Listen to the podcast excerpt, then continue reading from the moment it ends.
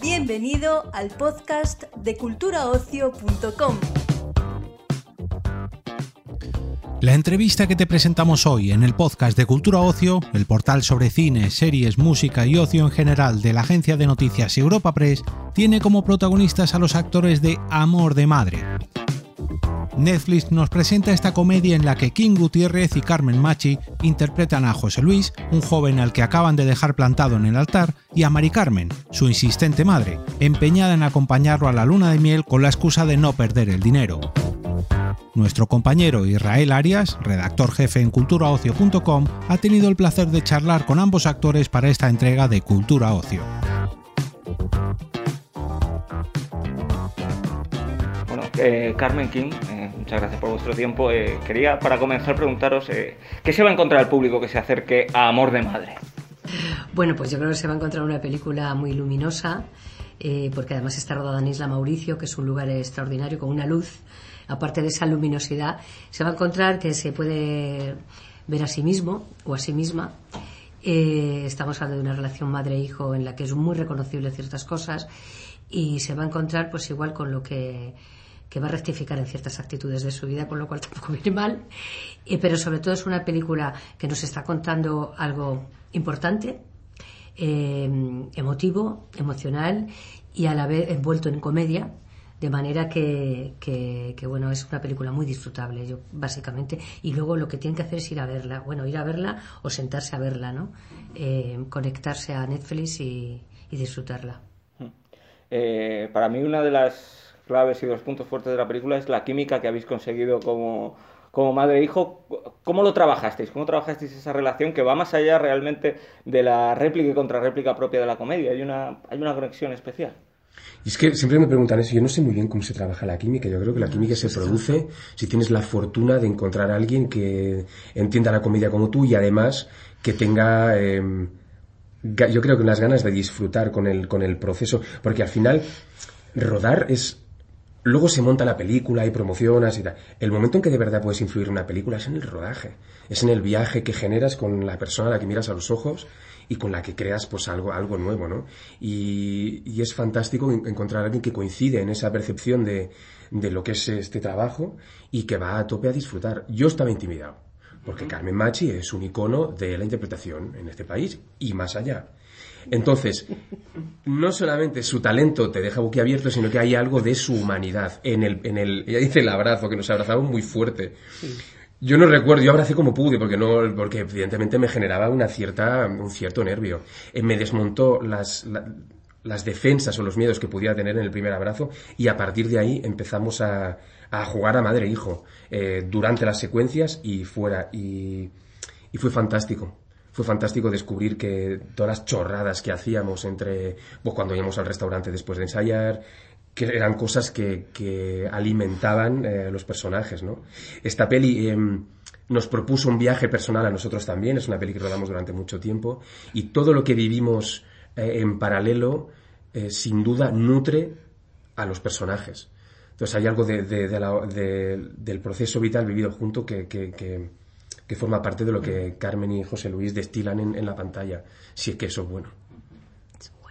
Eh, Carmen, la película es, es, una, es, una, comedia muy divertida, pero también es un homenaje, yo diría incluso una reivindicación ¿no? de, de, de la figura de las madres, pero de la mujer que hay detrás de esas madres y de, y de todo lo que renunciaron, ¿no? Por asumir ese rol que hasta hace muy pocos años en este país era casi exclusivo de ellas y porque tenían que renunciar a muchas cosas, ¿no? Y sigue pasando, ¿eh? Yo creo que eh, renunciaron porque, bueno, renunciaron. Simplemente era un... Mm, me imagino que como madre, además madre ama de casa, madre no trabajadora fuera de casa, eh, eh, crees que ese es tu cometido en la vida, es cuidar, proteger y dedicar tu tiempo a tu marido, y en este caso a tu hijo, hijo único, con lo cual es todo para él, todo para él y para el otro también. Em, y claro, eh, eh, se supone que ella lo está haciendo todo bien hasta el punto que desde que como es una la mujer de que es madre de esa manera, desde que es pequeño su hijo, es la persona encargada de hacer absolutamente todo, va pasando el tiempo, su hijo sigue creciendo, su marido sigue envejeciendo y ella sigue haciendo lo mismo, ocuparse de todo. que es culpa de ella y por supuesto de él y del otro. o sea, quiero decir, culpa o responsabilidad porque se acostumbra, pero sin embargo ya ya no me vienes tan bien, mamá, pero bien que me llamas para todo, para resolver. Es ese, ese rol de madre e hijo que, que, existe, que es, que es imposible de separar, que se necesitan así, necesitan estar juntos, aunque sea peleándose o tal, y, y que lo que está haciendo es, él puede vivir su vida, pero ella no puede vivir la suya la diferencia. Él tiene un camino por recorrer, pero la madre en ese sentido se queda un poco estancada en aquello. Y cuando le desaparece esta responsabilidad, la verdad es que se queda muy vacía. Pero ¿qué ocurre con Mari Carmen? Que de repente, por, el destino, decide que puede vivir un viaje con su hijo a tal sitio y de pronto se da cuenta que su hijo, a ver, en fin, que ella va a estar mejor sola que acompañada con un chaval que, en fin, iba a decir una palabra que no quiero decir por los que no han visto la película iba a decir, no sé lo que iba a decir, pero quiero decir que le quiere con locura, pero también necesita estar sola. Y él ni te cuento, él igual. No sé si más o menos te contesta. Sí. Sí, me has contestado. ¿Y qué les dirías tú a, esas madres que vean la película y se sientan identificadas y digan, yo quiero hacer lo que hace Mari Carmen, quiero dar ese paso, ese paso del que acabamos, del que acabamos de hablar? Yo estoy segura que, que, que, no, no, no, hace falta que vean la película porque se, se, han dado cuenta hace mucho tiempo. Lo que pasa es que no saben qué se puede hacer y qué puede ocurrir. Y no hace falta irte a Isla Mauricio, ¿eh?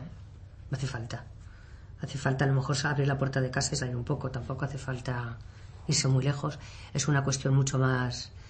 Es una cuestión muy, muy interior, pero tienes que mirar a tu hijo y a tu marido de otra manera. Y mirarte a ti antes, claro. Pero yo creo que aparte de que pueden verlo así, porque tampoco, tampoco es ningún drama, ¿eh? Porque no, no es un drama, pero sí que vas a ver que, creo que van a ver que pueden, que les queda, que queda tanto por disfrutar, que eso está muy bien. Y, y a los hijos que se sientan identificados con la figura de Jesús que digan, anda, pues yo no sé lo que le gusta a mi madre, no la conozco bien, no, no me lo he pasado bien con ella, ¿qué les diría, qué les diría King Gutiérrez? Sí, me da la sensación que es una relación como de, codependencia, ¿no? Que mientras tú no te desligues de tu madre del todo, no eres adulto, mientras ella no se desligue de ti, eh, sigue siendo madre en tanto que eres un niño. Claro, cuando esto ocurre con un señor de 40 años, pues es, eh, efectivamente es extraño y probablemente poco sano. Resulta difícil siempre em, redefinir la relación madres y hijos a partir de un determinado momento, ¿no? Y requiere de esfuerzo, eh, verlas de otra forma. Yo creo que en realidad lo que salva a María Carmen y José Luis es la voluntad de comunicación, aunque sea a gritos. Pero hay una necesidad o una voluntad de permanecer juntos. Y en un momento de la peli, que es lo bonito es que el espectador vea precisamente ese proceso, ¿no? que probablemente en la vida real ocurriría en muchas sobremesas en cualquier familia, pero aquí lo vemos comprimido en los días que pasan juntos. Y es que se ponen las cartas encima de la mesa, se dicen las verdades, duele, se metaboliza y digamos que se siembra el terreno para una nueva relación de adultos. De madre, que de, hecho es lo, bonito de las secuencias finales, ¿no? Donde el discurso que tienen ellos dos es de un amor profundo, pero un respeto por lo tuyo y un respeto por, por, lo mío. Sí, creo que como hijos es, eh, importante hacer ese, ese proceso, ¿no? Eh, en este caso yo creo que hacen el viaje adecuado por los motivos equivocados y que los dos están en un proceso de, de crisis y de búsqueda mucho más luminoso inicialmente ya por, por Mari Carmen. José Luis estaba muy en su movida oscura, pero que, bueno, que en esa crisis vivida de manera conjunta, pues se genera una cosa nueva. Y para terminar ya que nos quedamos sin tiempo, os quería preguntar si en estos tiempos que corren, donde nos estamos recuperando de una pandemia, guerras, la inflación por las nubes, muchas preocupaciones, eh, ¿la comedia es ahora más necesaria que nunca o es ahora más difícil que nunca? La comedia siempre es necesaria. no la comedia, el humor. La comedia es una cosa que se, que se identifica con un género de, artístico, pero el humor es fundamental. Y, esta, y, aquí lo que ocurre es que hay mucho humor. En la vida es fundamental el humor, decías también, porque ¿dónde está la química? La química es cuando tienes sentido del humor y coincides con el sentido del humor, existe la química. Y la empatía y todo eso. Yo creo que siempre es importante, de hecho en las situaciones más extremas y más límites nos ha salvado el humor y pues una vez más, estamos eh, en plena pandemia, los, mejores memes se han creado durante una pandemia o incluso durante una guerra, porque es una manera de, de, liberar, de, sentirte de sentirte vivo, de sentir que no es el final de las cosas, ¿no? Eso es lo que conduce el humor, es el, el mejor vehículo del mundo para salvar, para salvar. Muchísimas gracias. Muchas gracias a ti.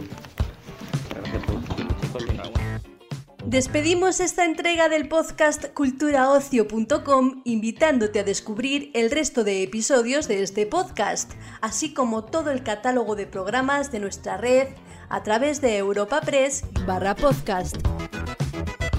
Recuerda, todos ellos están disponibles en las principales plataformas de podcasting.